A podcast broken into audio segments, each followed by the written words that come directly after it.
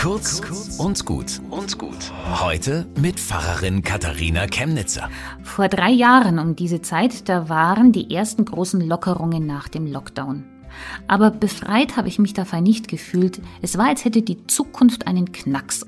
Um mich herum aber lauter Leute, die alle antreiben. Zukunft angesichts des Klimawandels, Zukunft des Wirtschaftsstandorts, Zukunft des Religionsunterrichtes und Zukunft, das klingt dann immer so bedrohlich. Also wenn wir jetzt nicht alles ändern, dann.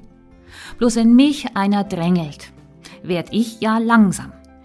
Da ist mein Satz aus der Bibel aufgefallen. Jetzt, schreibt Paulus, jetzt ist die Zeit der Gnade, jetzt ist die Zeit des Herrn. Jetzt. Gestern ist vorbei, morgen noch nicht da, aber was wir haben ist jetzt und das ist uns von Gott gegeben. Also wenn ich jetzt Kinder in Rallye unterrichte, dann ist das besser, als dass ich jammere, oh, wenn wir irgendwann noch genügend Lehrer haben.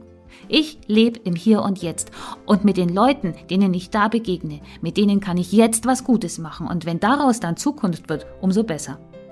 Und das ist auch das Motto des Kirchentags, der übermorgen in Nürnberg beginnt. Jetzt ist die Zeit. Bis zum nächsten Mal.